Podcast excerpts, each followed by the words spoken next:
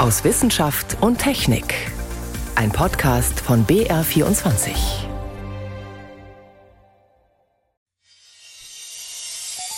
Heute mit Ingeborg Hein und imposanten Zeitgenossen. Die zweitgrößte Wal auf der Welt nach dem Blauwal. Die größten Finnwale, die gefangen wurden, die waren so 27 Meter lang. Und die sind ganz schlank und stromlinienförmig und trotz ihrer Größe halt wirklich schnell. Erfreulich, Island könnte künftig darauf verzichten, diese Tiere zu jagen. Mehr dazu gegen Ende der Sendung. Außerdem sprechen wir über einen hoffnungsvollen Ansatz in der Behandlung von Darmkrebs. Als erstes aber beschäftigen wir uns mit dem Autofahren. Das geplante Aus für Verbrennungsmotoren sorgt teils für einige Aufregung. Ich begrüße Sie zur Sendung aus Wissenschaft und Technik. Das EU-Parlament hat diese Woche entschieden, ab 2035 keine Neuwagen mehr mit einem Verbrennungsmotor. Ob es tatsächlich so kommt, warten wir es ab. Denn jetzt folgen Verhandlungen mit den einzelnen EU-Staaten. Schauen wir doch gleich mal in unser Land. Umweltschützer freuen sich, VW und Mercedes-Benz auch, nicht aber der Verband der Automobilindustrie. Auch innerhalb der Regierung ist man sich uneins. Die FDP plädiert für Technologieoffenheit genauso wie ein Bündnis aus Forschenden und Ingenieuren und Ingenieurinnen. Sie haben ihre Bedenken in einem offenen Brief zusammengefasst. Wie stichhaltig sind Ihre Argumente? Das bespreche ich jetzt mit meinem Kollegen David Globig. David, was genau kritisiert dieses Bündnis? Eines der zentralen Argumente war da, dass der Mehrverbrauch an Strom durch Elektroautos, dass der zunächst weitestgehend durch fossile Kraftwerke gedeckt werden müsse. Die Briefautoren und Unterzeichnerinnen und Unterzeichner werfen der Politik hier einen falschen Rechenansatz vor, mit dem hm. sie die CO2-Bilanz von Elektroautos ermitteln, also einen Rechenfehler. Ist tatsächlich in diesem Rechenfehler was dran? Naja, das war schon vor einem Jahr ein Streitpunkt bei einem ähnlichen offenen Brief von größtenteils denselben Autoren um Thomas Koch vom Karlsruher Institut für Technologie, damals unterzeichnet von über 170 Leuten. Der Brief wurde teilweise als hochgradig peinlich bezeichnet. Das haben allerdings nicht alle so extrem gesehen. Manche meinten, ja, es gibt auch Argumente für diese Position, aber letztlich ist es so, dass Experten den Ansatz aus dem offenen Brief für die Berechnung der CO2-Emissionen dass Experten diesen Ansatz längst verworfen haben. Man kann nicht einfach sagen, Solar- und Windstrom werden ja schon komplett anderweitig genutzt und deswegen muss ich für jedes Elektroauto mehr Strom aus Gas- oder Kohlekraftwerken ins Netz speisen. Aber David, Fakt ist ja wohl auch, wenn alle nur noch E-Autos fahren, gibt es einen immensen Strombedarf. Lässt sich der decken? Diese Frage stellen sich ja tatsächlich viele Autofahrer. Mit dem jetzigen Stand des Ausbaus natürlich nicht. Aber wir haben jetzt 13 Jahre Zeit. Da müssen wir einfach wirklich Gas geben, um die Erneuerbaren auszubauen, um auch die entsprechende Ladeinfrastruktur bereitzustellen, um die Netze einfach zu ertüchtigen, damit wir das schaffen. Es gibt natürlich auch noch die Möglichkeit, aus anderen Ländern Solarstrom zu beziehen, aber auch da müssten die entsprechenden Anlagen aufgebaut werden. Das muss man jetzt einfach machen, ja.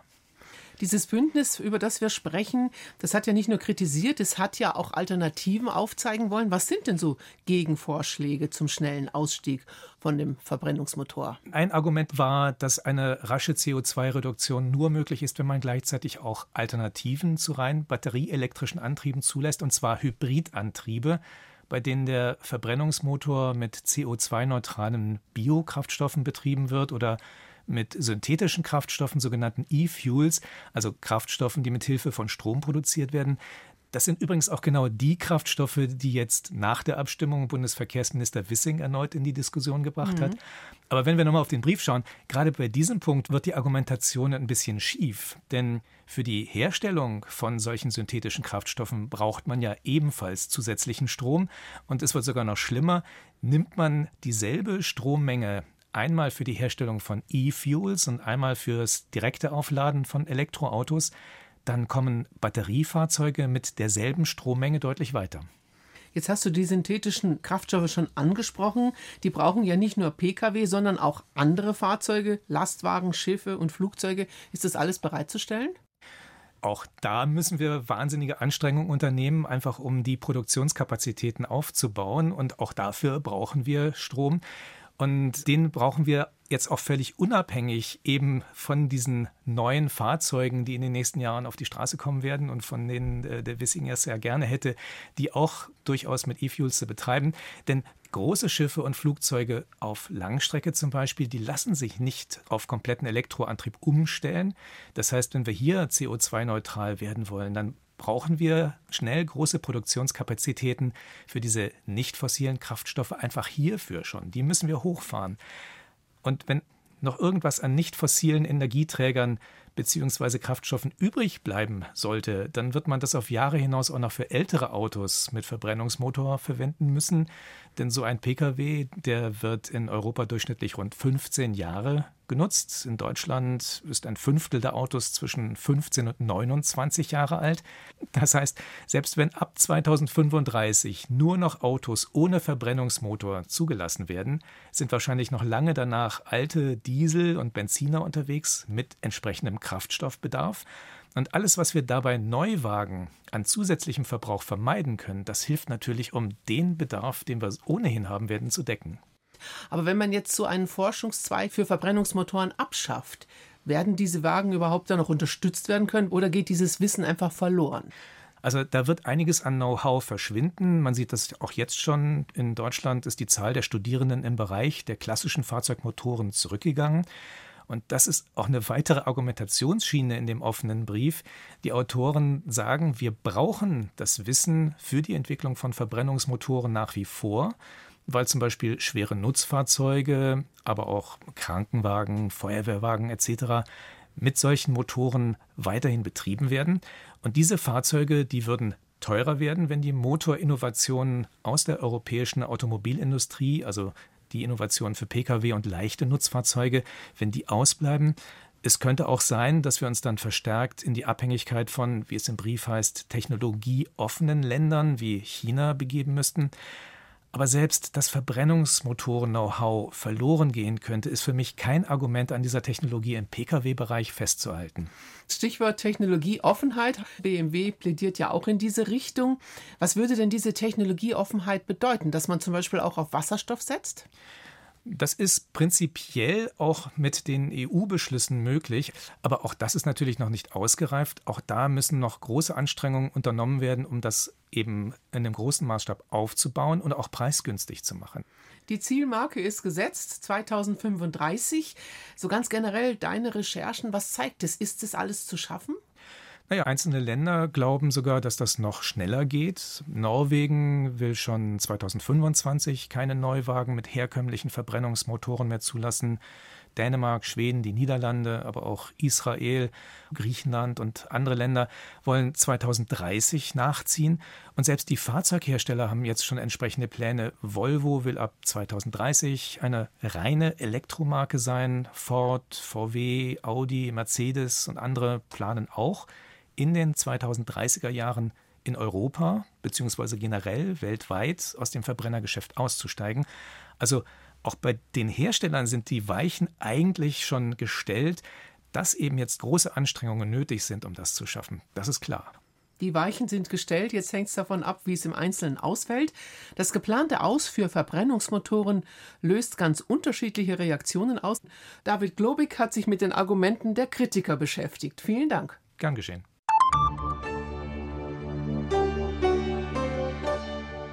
Immuntherapie lässt Tumor verschwinden. Das war eine Schlagzeile in dieser Woche. Oder auch Neues Medikament heilt Darmkrebs. Klingt spektakulär und der Therapieansatz könnte tatsächlich zukunftsweisend sein. Krebszellen ohne Chemotherapie und ohne eine OP den Garaus zu machen. Bei zwölf Patienten mit einer bestimmten Form von Darmkrebs ist das jetzt in New York gelungen. Auch wenn das jetzt erst wenige Patienten sind, lohnt es sich hinzuschauen. Das hat mein Kollege Michael Lange getan.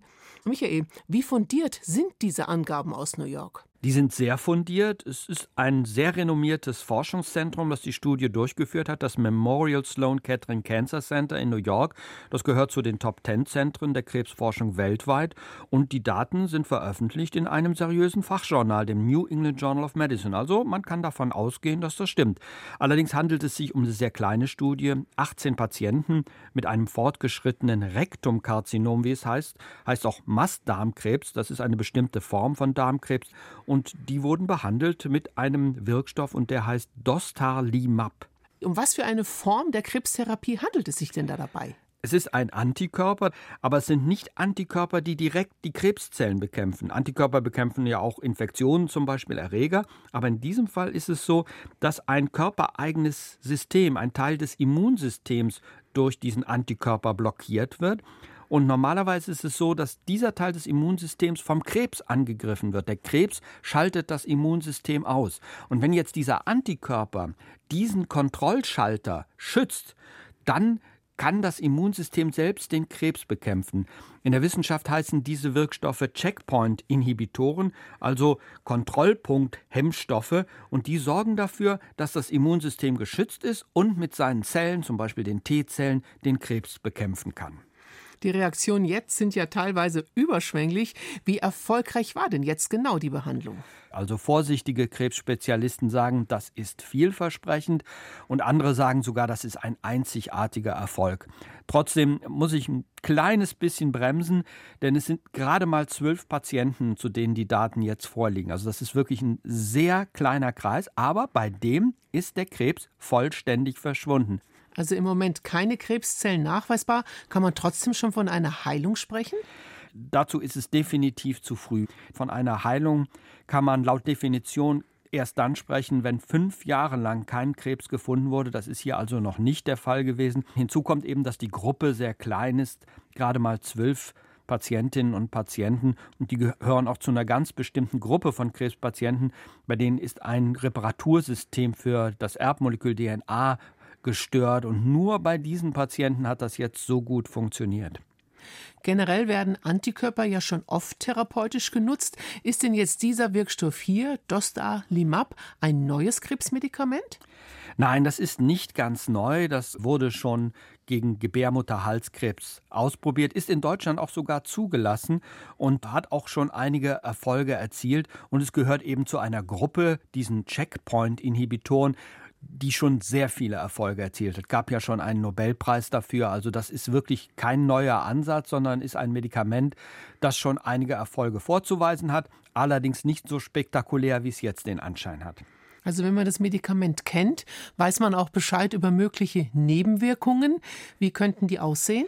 Ja, die liegen durchaus in einem Bereich, wo sie nennenswert sind. Blutarmut, Übelkeit, Durchfall, Erbrechen, Gelenkschmerzen, Juckreiz. Also ein bisschen ähnlich, wie man es auch von Chemotherapie Therapie kennt, also nicht ohne. Aber bei den zwölf Patienten, die jetzt untersucht wurden, ist tatsächlich davon die Rede, dass es kaum nennenswerte Nebenwirkungen gab.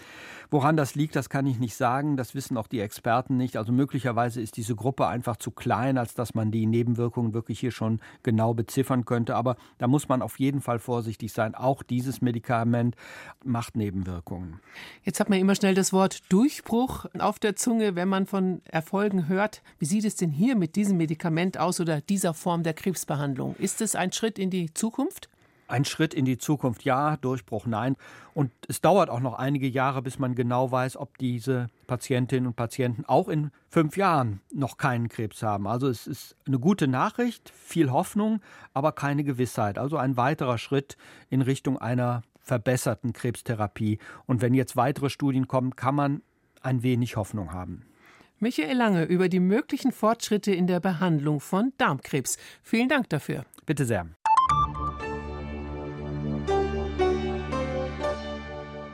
Der Ukraine-Krieg und die Folgen. Abgesehen von den unmittelbaren für die Menschen dort, ist es die Erkenntnis, wir müssen unabhängig werden von Rohstoffen aus dem Osten, vor allem aus der Schwarzmeerregion. Und dabei geht es nicht nur um Gas und Öl, sondern vor allem auch um Nahrungsmittel.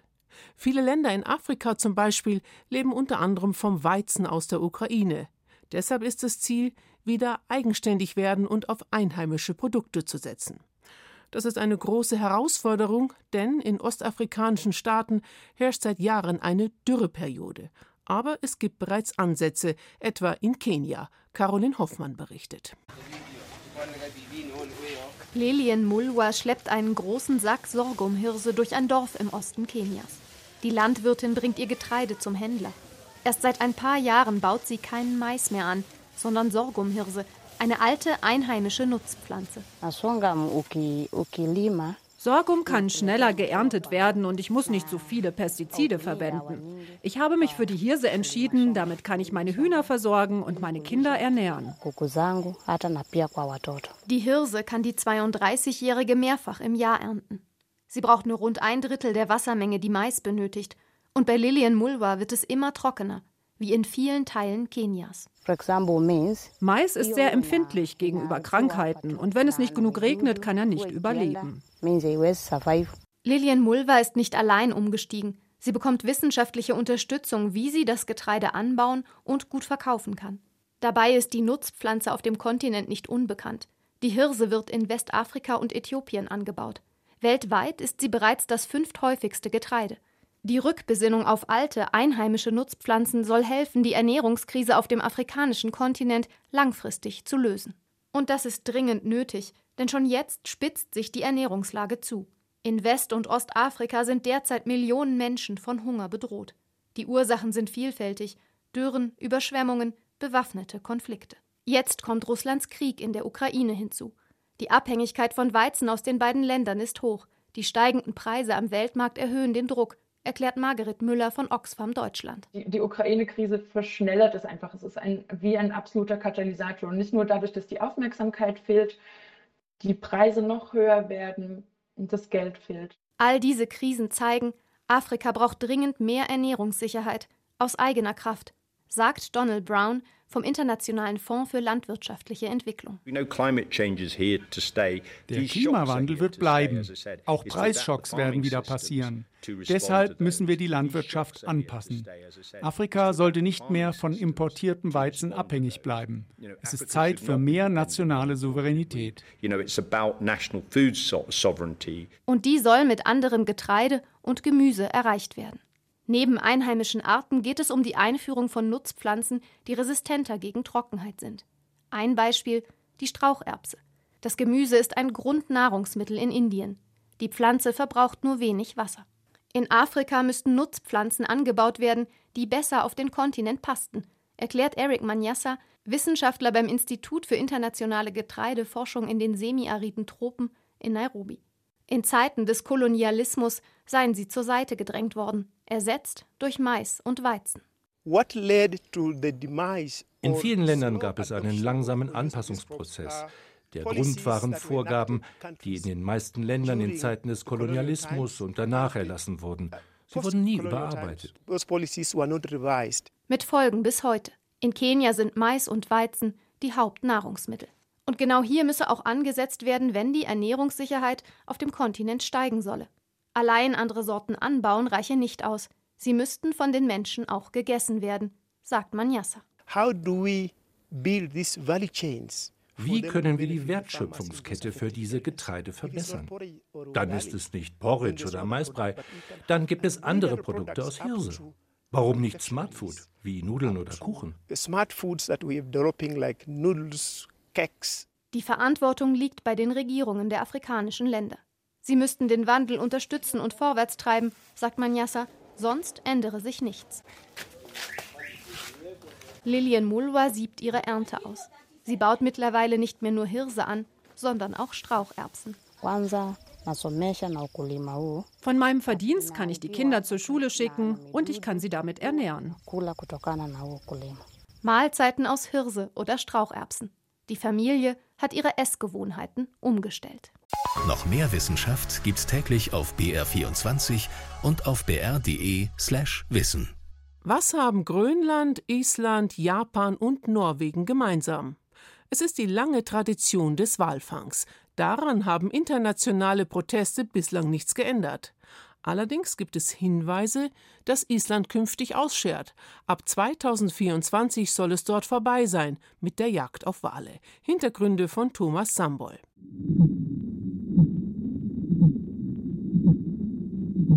Ein Finnwal in den Tiefen des Nordatlantiks.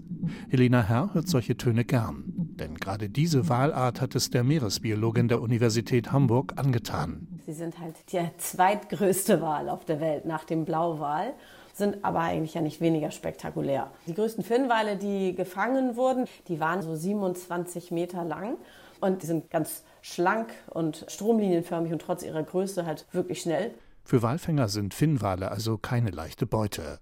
Dazu kommt, dass die tonnenschweren Tiere schnell im Ozean versinken, wenn sie erlegt werden.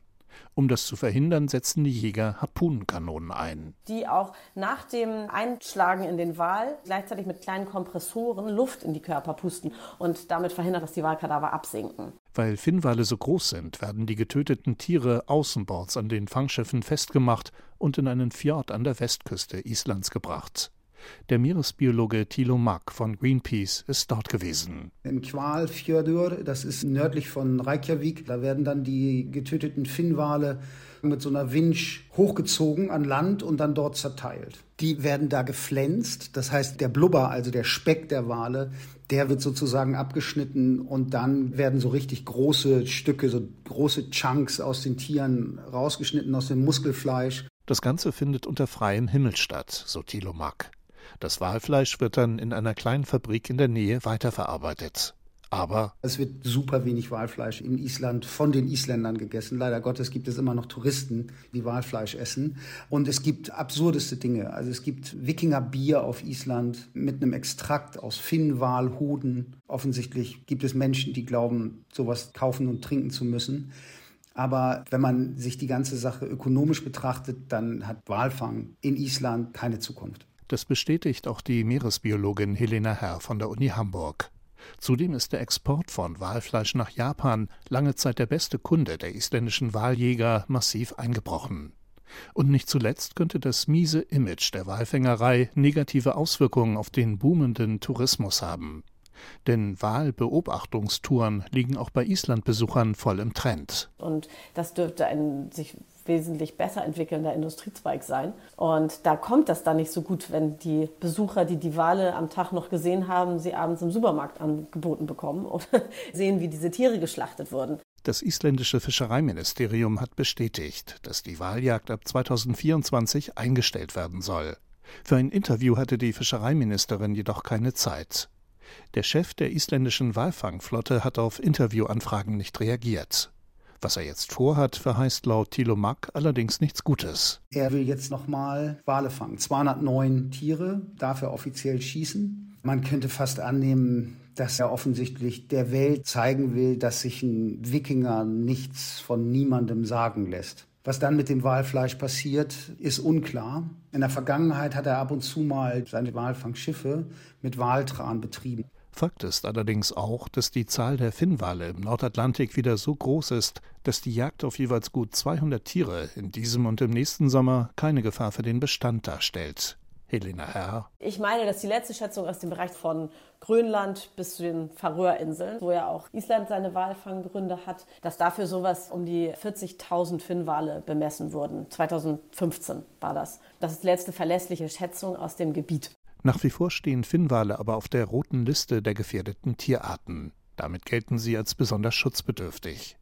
Grundsätzlich haben Wale auch eine große Bedeutung fürs Ökosystem und den Klimaschutz. Ihre Ausscheidungen liefern Nährstoffe für Algen und Pflanzen im Ozean, die wiederum Nahrungsgrundlage vieler Meeresbewohner sind und klimaschädliches CO2 aus der Atmosphäre binden. Deshalb wäre es ein gutes Zeichen für den Meeresschutz, wenn die jahrhundertealte Tradition der Waljagd auf Island zu Ende geht. Doch es gibt Zweifel.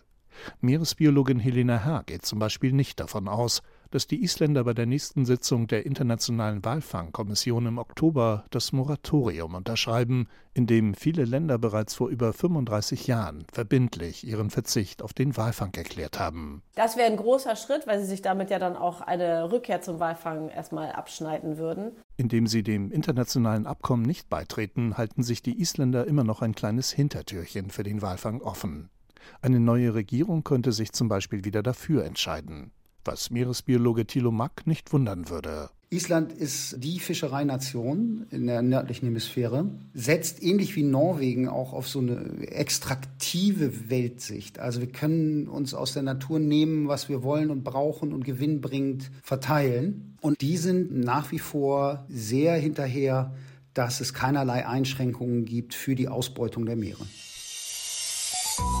Das letzte Wort ist also noch nicht gesprochen. Damit endet aus Wissenschaft und Technik. Am Mikrofon Ingeborg Hein.